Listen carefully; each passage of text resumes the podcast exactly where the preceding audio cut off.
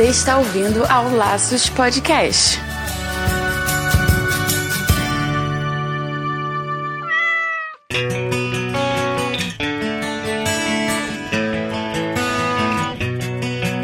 Oi, gente! Sejam todos bem-vindos ao Laços número 11. Eu sou o Andy Bittar. E eu sou Marina Arinelli, aqui no Laços que vamos discutir tudo sobre o seu animal. Hoje a gente vai conversar sobre uma coisa muito péssima. A gente vai conversar sobre câncer. Como diagnosticar, como perceber que seu animal tem câncer, o que fazer se ele tem um câncer ou não. A gente vai dar algumas dicas importantes aqui para vocês. Mas antes desse bate-papo, a gente vai responder aqui um comentário que chegou durante a semana.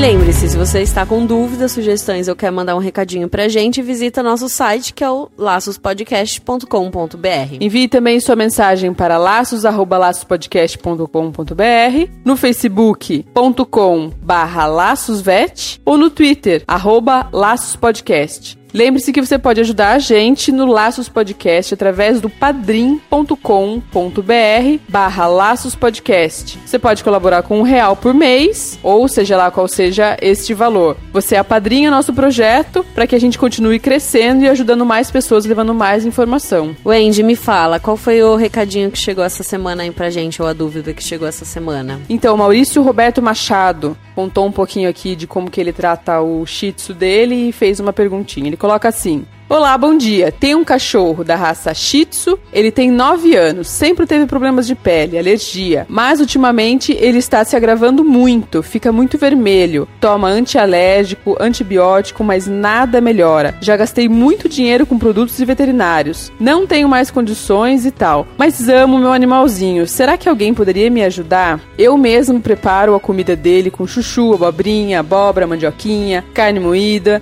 e fígado de boi. Tudo pesado pesado e controlado. Ele se lambe o dia todo, chego a brigar com o coitadinho. Estou apelando a vocês, não tenho mais o que fazer e onde levá-lo. Estou desempregado e desanimado. Por favor, aguardo um contato para uma tentativa de ajuda. Muito agradecido, eu fico antecipadamente. Maurício, é o seguinte cães da raça Shih Tzu, eles são muito alérgicos. Eles podem ter alergia a vários componentes. Eu já tive cachorro da raça Shih Tzu que era alérgico a cenoura. E a pessoa fazia dieta caseira. Optou em fazer dieta caseira igual você faz. para tentar minimizar o nível de reação alérgica. Mas esse cachorro em si, ele era alérgico a até a cenoura. Então você vai precisar de um pouco de empenho. E assim, eu brinco eu falo sempre com os meus clientes que o cão alérgico é um trabalho de detetive. A gente vai ter que dar passo a passo para você conseguir descobrir ao que, que o seu animal é alérgico. Além disso, os shih tzus, eles, o shih tzu, poodle, lhasa, eles têm uma possibilidade de ter uma alergia que a gente chama de atopia. Então, ela é uma alergia a coisas que o cão respira, tipo pólen, ácaro, coisas que você não vai conseguir controlar. E normalmente esses cães se beneficiam muito do banho, porque você minimiza a quantidade de ácaro, pólen e sujeira ali no pelo do animal e normalmente ele fica bem logo após o banho. Então, o melhor seria você estar com um profissional, um veterinário ao seu lado, para que ele pudesse te orientar todo esse passo a passo. Mas você pode ir fazendo o, o, esse trabalho de formiguinha e ir descobrindo do que, que o seu animal é alérgico. Cães alérgicos, eles podem ser alérgicos desde um cheiro de perfume até o que eles comem. O que eles têm contato com pele pode causar alergia. Então, dependendo, assim, o produto que você passa no chão da sua casa onde seu cachorro dorme e ele tiver contato, é, contato com aquele produto de limpeza, ele pode desenvolver uma alergia porque ele deita ali que você limpa. Se você quer o melhor para ele, você limpa porque ele tem toda alergia, mas até o produto de limpeza pode causar alergia. Já atendi até cachorros que tinham alergia ao amaciante da cama que, a, que o proprietário colocava no, no lençol dele e o cão dormia na cama junto com ele e isso causava alergia para ele. Então, assim, assim, é trabalho de formiguinha, é tentar tirar tudo que o seu cão tem de possibilidade de ter reação alérgica e ver como que ele fica. Medicar com antialérgico tem que ser medicado mesmo, e aí você vai reintroduzindo cada coisa e ver qual que é o efeito que o seu cão fica. Então é um trabalho de detetive, é chato mesmo, é extremamente é, desconfortável quando o cão coça o dia inteiro e a gente fica angustiado porque não tem muito o que fazer. Alguns cães ficam dependentes de medicação para o resto da vida, é, mas se você já fez muitas coisas e já passou por muitos veterinários, provavelmente seu cão é atópico mesmo, ele deve ter alguma reação a coisas que ele cheira, e aí você vai precisar procurar um veterinário para que ele possa te auxiliar em, em relação a medicamentos e a controle aí de ambiente também, porque ela deve ser hiperalérgica, né?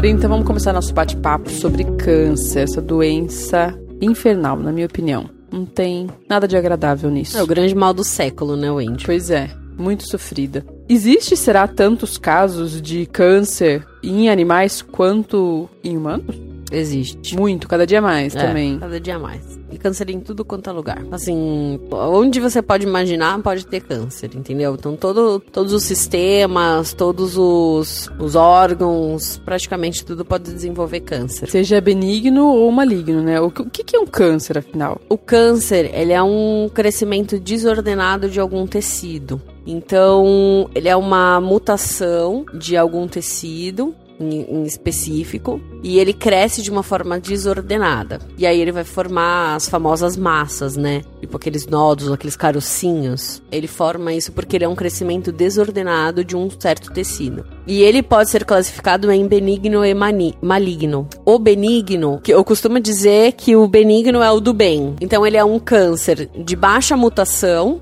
de celular, ele é um crescimento desordenado de algum tecido que vai fazer uma massa, mas ele tem baixa capacidade de, de replicação, então ele se multiplica pouco, ou seja, ele tem menor quantidade, é, capacidade de, de mutação por causa disso também, e ele tem a baixa capacidade de se metastizar, que é se espalhar para outros tecidos. Então, por exemplo, se eu tenho um câncer, um famoso câncer de gordura, que a gente chama de lipoma, que é um câncer benigno de gordura, aquele câncer ele pode até crescer, ficar grande, mas ele vai ficar ali durante um bom tempo. Ele não vai ter a capacidade de ir para um tecido de músculo, por exemplo, ou de ir para um tecido de osso, por exemplo, porque ele não tem essa capacidade de fazer isso porque ele é um câncer benigno. Botando entre parênteses que todo câncer ou toda formação, ela pode se mutar ao longo da vida. Então, ah, é um câncer benigno que tem, eu não vou mexer nunca, sempre fique em observação, porque ele um dia pode se mutar, aquela célula pode se mutar, se modificar e se formar um tecido e um câncer maligno ali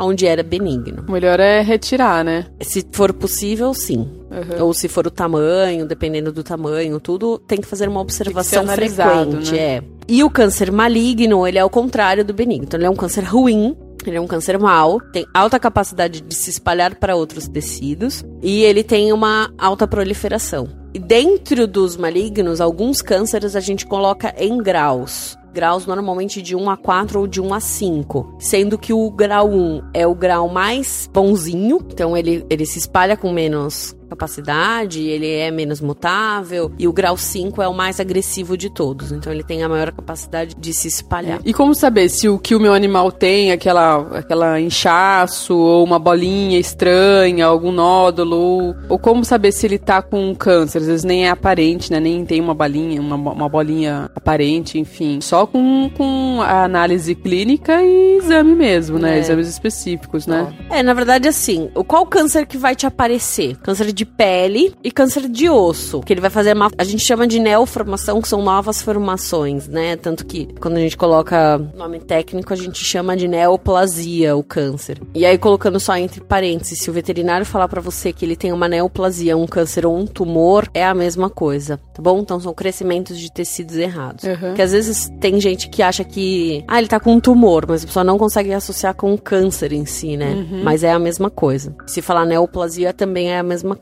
tá? Então, as- os aparentes seriam esses dois. Porque você vai bater o olho e você vai ver. Você vai ver uma bola na pele você vai ver uma bola na pata. Aham. Né? Esse seria de pele. Esse seria de pele ou de osso, por exemplo. Você tá, Ah, na, na- tá. tá lá na pata, no dedinho do cachorro. Você vê que tem. Ou aqueles cânceres que se fazem feridas também. Então tem alguns que não são só bolinha, mas eles são uma bolinha com uma ferida. Isso também é câncer de pele, É mais algumas comum em vezes. gato? Esse câncer de pele? Não, é mais comum em cachorro, câncer de pele. Ah, é? É, mas o gato pode ter também. O gato pode ter um câncer bem específico na face, assim. E esse Que- é muito desse que mais faz comum. ferida, né? É, é. Ah, esse é tá. muito mais comum em gato que é o de face mesmo. Mas em geral, o de pele, aqueles nódulozinhos, é mais comum no, no cão. É, mas os de, de ferida em gato. Agora, internamente, não tem como você saber. Não tem como você olhar e falar, ah, deve estar com câncer. Então a gente sempre recorre a exames. E sempre recorre a exames de imagem, que é o que vai conseguir me ver um tumor, uma massa, um crescimento lá dentro, né? Uhum. Dentro do animal. O que ele vai manifestar pra você, normalmente ele manifesta emagrecimento. Então, normalmente um cão que tem câncer, ele emagrece, perde peso, mesmo se alimentando bem. Estágios mais avançados podem ter vômitos e diarreias associados, mas nem sempre você tem isso. Dependendo da onde o câncer esteja, o animal pode ter é, anemia. Então, se você levantar a boca dele ou você olhar alguma mucosa, seja da boca, pênis ou vulva ou do olho, você vai ver a mucosa muito pálida. E alguns cânceres também fazem como se fossem barrigas d'água, né? Então, eles aumentam a barriga, o cachorro fica barrigudão, como se estivesse né, grávido, uma fêmea, assim, uma barriga bem grande, mas é água que tá lá dentro e às vezes é até sangue que está lá dentro. Então, normalmente o sintoma ele é generalizado. E não tem como você saber só de olhar e falar "Ah, é câncer, mas pode ser um câncer. Cânceres em cabeça vão causar é, quadros neurológicos, tá? Então, por exemplo, você pode ter um câncer cerebral em cães e gatos e você não ter esses sintomas, mas você tem um, um- um quadro neurológico no animal. Então, ele não caminha bem, ele começa a errar, trombar nas coisas, pode ter alteração de Convulsão. visão, pode ter convulsão, pode ter incoordenação. São várias coisas que podem sugerir também isso. Esses exames de imagem que você comentou, quais seriam os principais que geralmente diagnosticam o câncer? Olha, normalmente a gente recorre ao, ao ultrassom. Então, o ultrassom ele avalia tecido mole. Então, a gente vai fazer de abdômen no ultrassom. E aí a gente vê fígado, rim, baço, intestino, glândulas adrenais, pâncreas. Aí você diagnostica um tumor lá dentro. E os raios-x, que você pega mais ósseo e você pega em tórax. Então, câncer de pulmão, câncer de coração, você pode pegar no raio-x também. Alguns cânceres de coração a gente recorre ao, ao ecocardiograma, que nada mais é do que um ultrassom do coração. E câncer cerebral a gente recorre à ressonância E magnética. daí seria então através desses exames de imagem que diferencia se o câncer é mali- maligno ou benigno. Não. Pra gente saber o que ele é, eu preciso mandar pro laboratório. Então eu preciso de uma amostra dele pra poder mandar e ver o que é. Então a, a gente faz uma biópsia, que é uma coleta de uma pequena parcela do tumor e manda pra análise. Ou a gente faz um exame que chama citologia. A citologia é guiada, se for interna, a gente pode fazer guiada por um ultrassom. Se for externa, a gente coleta olho nu mesmo. Então a gente segura a massa na mão, introduz uma agulha e coleta uma parcela daquelas células, coloca numa lâmina e manda pro laboratório. O problema da citologia é que ela nem sempre é tão conclusiva quanto a biópsia. Você pega um número de células muito menor do que a biópsia. E a biópsia, ela pega uma fatia, literalmente, do seu câncer e ele consegue. Então, ele é bem mais fidedigno. Mas em todos os casos faz um desses dois ou não? Se ele tá quietinho ali, há muito tempo não cresce e tal, você deixa quieto. Se, por exemplo, é um câncer de pele, vamos supor que o cachorro tem um nódulozinho na pele ali que faz um tempão que ele tá lá. Eu gosto de fazer. Eu gosto de saber o que, que é aquilo ali. Porque tem cânceres que são malignos e tem crescimento lento. Ah, então eu sempre gosto de fazer análise de, de qualquer bolinha. Aham. Porque bolinhas não são bolinhas, eles podem ser Não era bom, pra tá ali. É, não era pra estar ali, pode ser bom como pode não ser, entendeu? Uhum. Então eu gosto de sempre fazer análise. E aí você tem que criar um, um pensamento, porque também um, um- um caminho clínico em cima disso. Porque vamos supor que você veio na minha clínica, você trouxe um animal pra mim que tem um nódulo na pele, ou que tem apareceu um nódulo no calcanhar, no dedo, onde quer, que, onde quer que esteja. E aí eu faço uma análise e vejo, né, faço uma análise laboratorial e vejo que aquilo ali é um maligno, eu tenho um, um raciocínio clínico em cima daquele caso. E se eu vejo que ele é benigno, eu tenho outro raciocínio clínico em cima daquele, daquele caso, daquele animal. Então, o- a minha preparação e o meu investimento em cima daquele animal é diferente se for um e se for o outro. Entendi. E daí vamos supor que meu animal foi diagnosticado com câncer benigno. Qual vai ser a, a sequência, né? Se ele veio como benigno, dependendo do tamanho que ele estiver e aonde ele estiver, se ele estiver ou não atrapalhando, eu posso só fazer o acompanhamento clínico, então eu vou medindo ele de tempos em tempos e vejo se ele não tá crescendo ou causando dor ou desconforto para aquele animal. E dependendo do nódulo da onde ele tiver, vale a pena retirar, né? Então, se às vezes ele é um pouco maiorzinho ou incomoda, ou como eu falei, ele tem a possibilidade de virar um maligno depois, a pessoa estiver bem disposta, a gente faz a rescisão cirúrgica dele. Então, tira com margem. Então, a gente quando a gente fala que é com margem, a gente tira com uma borda faltando. Então, às vezes a gente vê, mas era uma bolinha tão pequena e o corte foi enorme. O corte é enorme porque a gente tem que tirar com uma margem de segurança para que aquele câncer não esteja ali, para que uhum. nenhuma célula ali esteja Fique presente, trás, né? seja benigno ou não. Eu tenho que tirar com margem de segurança. Uhum. Então a gente retira esse câncer e se for benigno, tchau e benção, né? A gente só uhum. acompanha para ver se ele não vai voltar. Não precisa de um tratamento posterior a esse. E daí se ele for maligno, os tratamentos são semelhantes aos nossos, que tem a quimioterapia, a radioterapia e todo aquele desconforto da quimio, da rádio, é semelhante ao do humano? Ah, é bem parecido. Se assim, se a gente fez uma análise e viu que é um câncer maligno e ele tiver a possibilidade de ser retirado, a gente retira. E aí a gente às vezes entra com quimioterapia posterior e às vezes a gente entra com quimioterapia simultânea à cirurgia. Por exemplo, entra com quimioterapia, sei lá, duas ou três sessões antes, faz a cirurgia, faz uma pausa porque a quimioterapia atrapalha a cicatrização, então normalmente uhum. a gente faz uma pausa e depois a gente retoma esse tratamento, esse tratamento de quimioterapia. Mas tem alguns cânceres malignos que não são possíveis de serem retirados. É. Nesses casos, a gente entra só com quimioterapia, entra com controle de qualidade de vida. E tem rádio também, não, em caso de animal? Eu nunca vi, para falar a verdade, radioterapia. Existe uma terapia com iodo para câncer de tireoide, ou assim, ou quando tem hipertiroidismo, a gente tenta fazer, mas assim, não, não chega a ser bem uma radioterapia igual a, igual a nossa. Igual a nossa. Uhum. Mas a quimioterapia é é a mesma, inclusive as drogas são super semelhantes, são quase todas as mesmas. Normalmente o tratamento é semanal. Cada câncer é, determina um protocolo e se você quiser fazer a quimioterapia é sempre bom estar junto com um oncologista veterinário para te fazer todo esse, esse, assessoria. E os efeitos colaterais são tão ruins quanto os nossos, assim, dessa, desse tratamento, ao longo do tratamento? Olha, não, os cães que eu acompanhei, eles não, não sofrem tanto quanto a gente. Até porque eles não ficam careca, eles não têm o fator estética junto, né? Que a gente uhum. também sofre, às vezes, de até uma cirurgia, por exemplo, uma retirada de mama uhum. numa todo mulher. psicológico, né? Tem todo um, né, uma,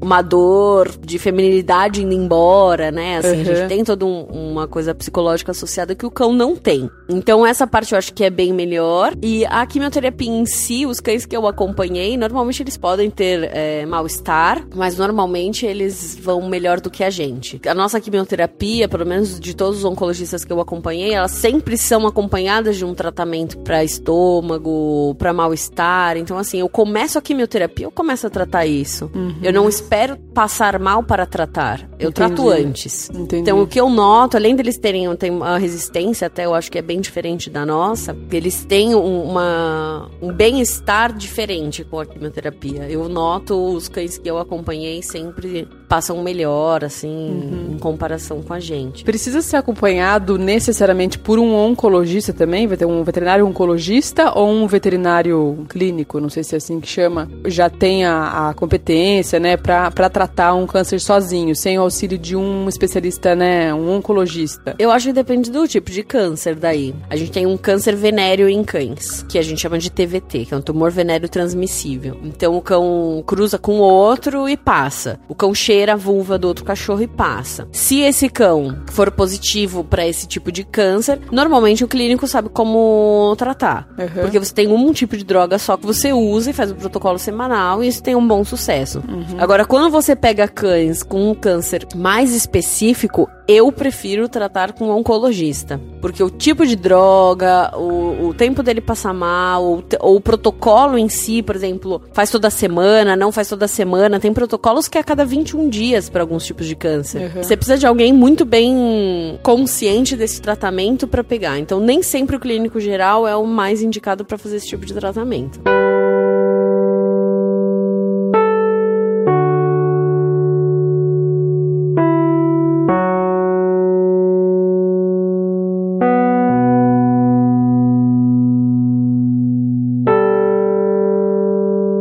Uma questão bem delicada é custo, né? Porque a gente é. tem o, o, SUS cobre, é. né? Grande parte, o, não tudo, que eu já sei que não é tudo, mas o SUS é. cobre o básico, vamos dizer, bem ou mal. E no caso de animais, não, né? É, então, o custo é absurdo? É alto. é alto. Não é um nossa, hiper alto, assim, impossível. Mas se você pega um cão grande. É porque vai, é tudo proporcional. É, peso, tudo né? proporcional, né? porque tudo a gente faz. As drogas quimioterápicas são muito feitas por metro quadrado. Então, peso, metro quadrado, é tudo visto na, no peso daquele animal, naquela, naquela estrutura de corpo daquele animal. Uhum. E aí você, quanto maior o bicho, mais caro fica o seu tratamento. É assim para tudo, não é só pelo câncer, mas sim, sim. até o remédio de verme que você vai dar para um cachorro pequeno, você vai gastar mais uhum. com um cachorro grande. Então é assim com todos. Agora pode ser bem caro. Teve há um tempo atrás a gente tratou alguns pitbulls com uma oncologista e assim, o preço semanal, porque a quimioterapia desses casos era uma vez por semana, chegava em torno de uns 400 reais. A droga. De tratamento. É. Então se você for multiplicar multiplicar isso por quatro semanas, você vai ter mais ou menos uns 1.200 reais de tratamento. Só que por fora, a gente repete exame de sangue, a gente faz acompanhamento de ultrassom, de raio-x. E o pagamento dos profissionais também ainda é, não tá nisso. Então, né? se você for é, nesse caso dessa veterinária que fazia pra gente o, o tratamento, ela cobrava esses 400, mas já com a mão de obra dela, né? ah, né? Tá. E ela trazia as drogas dela também. Uhum. É, alguns casos, tinha alguns clientes que conseguiam trazer droga de fora, que tinha facilidade em comprar, eles traziam. Mas depende da droga que é, depende do câncer que é. Cada um é um tratamento. E nem todo câncer maligno vai pra quimioterapia também no, no cão. Porque tem alguns cânceres que não respondem à quimioterapia, que a gente já sabe que não responde. Então, você tem que primeiro saber o que, que você tá lidando. E aí, uhum. segundo, você tem que saber aquele que passo a seguir. Então, ter um bom clínico, ter alguém que te oriente de forma correta é essencial. E daí, se for nesses casos que você falou, que não vai o tratamento, né? O câncer não vai corresponder muito, ao, muito bem ao tratamento. Daí tem que fazer eutanásia por questão de, de qualidade de vida. Cada caso é um caso, né? Ah, cada caso é um caso. Porque, por exemplo, se você tem um câncer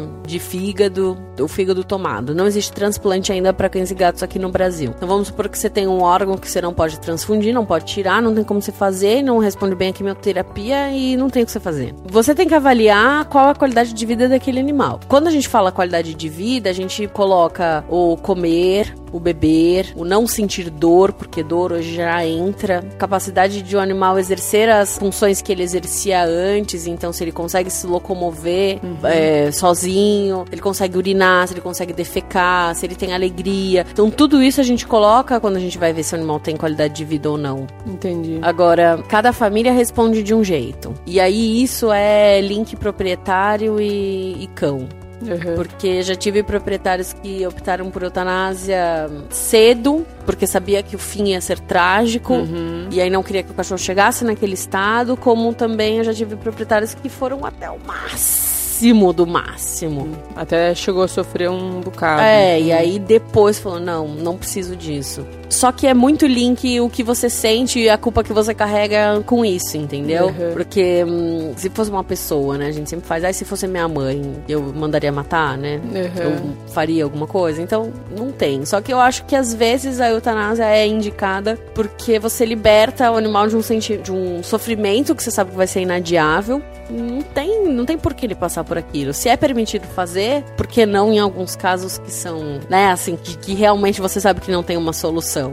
Uhum. Agora, enquanto o animal tem qualidade de vida, e se você não puder fazer nada por ele, não tiver condições de quimioterapia, não tiver condição cirúrgica, né? Se não tiver nada, dê qualidade de vida. E aí você tem que acompanhar até o momento que você puder, o que você aceitar, que, que o responsável por aquele animal aceitar aquela condição. E daí nisso o veterinário poderia ajudar, tipo, ah, provavelmente ele vai viver mais tanto tempo bem, depois de um certo tempo vai começar, vai começar a ter problemas tal e tal coisa, vai ter, começar a ter dor por causa disso e tal o veterinário pode ir auxiliando também. Vamos supor, eu quero tratar meu cachorro, mas eu não tenho dinheiro, não tenho condições de fazer a químio.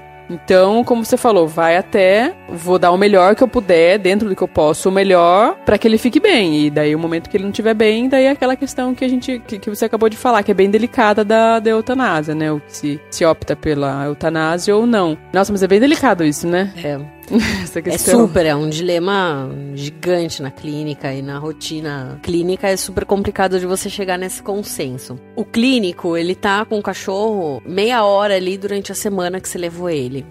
Então, segundo o padrão clínico dele, o cachorro está assim, assim, assado. Mas quem convive com o cachorro o dia inteiro, e quem pode julgar porque, ju- porque viveu a vida inteira com o cão, é quem é dono do cão. Aham. Certo? Porque, Uhum. por exemplo, ah, ele era tão alegre, ele tava sempre com a gente, ele pulava no sofá, ele brincava isso, agora ele não é capaz de fazer nada. Mas no padrão clínico, ele não tá a ponto de morrer. Né, assim, vamos falar abertamente. Uhum. No padrão clínico, ele não tá a um ponto de câncer terminal que ele vai morrer logo. Talvez eu fale pra ele, ah, vamos tentar mais alguma coisa, vamos tentar reverter, vamos tentar fazer. Mas às vezes, pra quem está em casa cuidando do animal, aquele ponto é inaceitável, ou é sofrimento, é sofrimento pra família inteira, é todo mundo que Uhum. cuida daquele cão tem, né, sofre junto. Então, é quem fala, assim, sempre eu, eu falo isso com os meus clientes, quem decide isso tem que ser o dono. Não tem como eu falar. E existe gente que procura, tipo, ajuda, vamos supor, procura, às vezes, alguma família que, que topa tratar, ou alguma ONG que topa, topa tratar, ou alguém que tenha grana, sei lá, pra,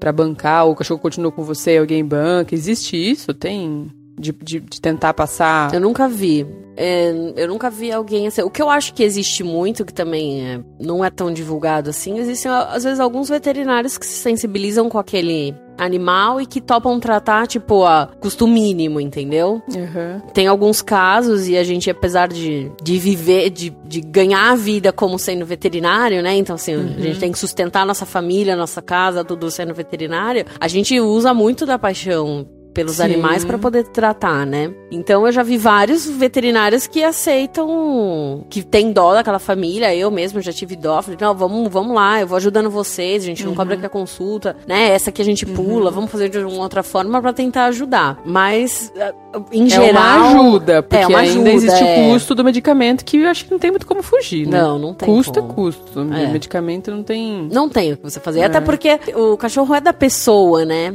Assim, Uhum. é difícil às vezes, que nem tem algumas opções que eu pensaria, por exemplo, poxa, esse cachorro já tá em sofrimento, mas a pessoa não abre mão e não é a favor da eutanásia e não quer fazer, é dela, eu tenho que respeitar isso, eu tenho que respeitar aquele. Ou a pessoa é contra a quimioterapia, ou a pessoa acha que o cachorro vai sofrer com a quimioterapia, não quer aceitar aquilo, então é dela. Né? Então a gente tem que.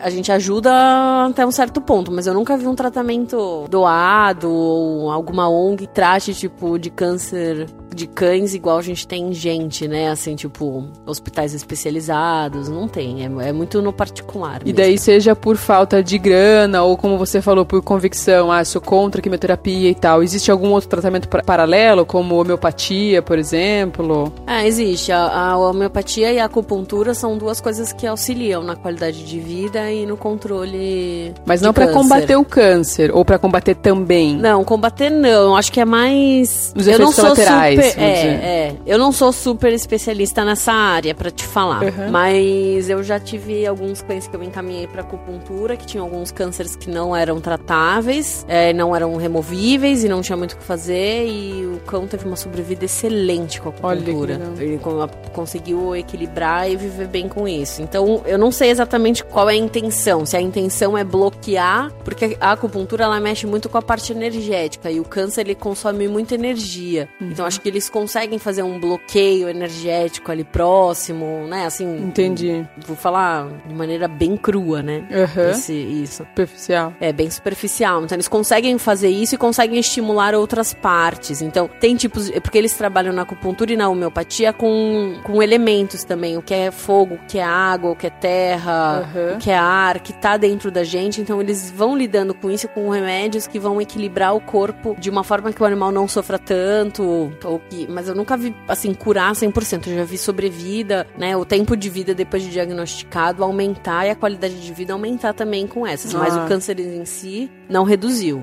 Já é uma luz, lá, já é uma é, luz. Estava lá e deu certo, assim, né? Para aquele prognóstico que a gente tinha ali, foi, foi um sucesso.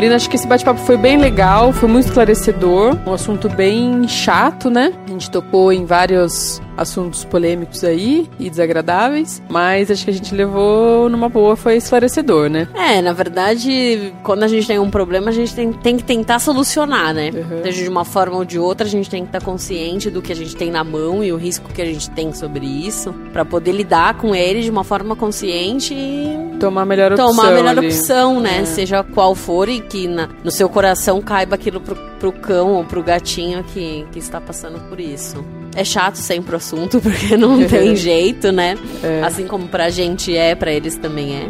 Mas espero ter ajudado aí a esclarecer a dúvida de todo mundo. E quem tiver dúvida e comentário, manda aqui pra gente. A gente vai conversando durante os programas mais sobre isso, se for de interesse de vocês também, pessoal. Então é isso, pessoal. Muito obrigada e até a semana que vem. Um beijo. Um beijo!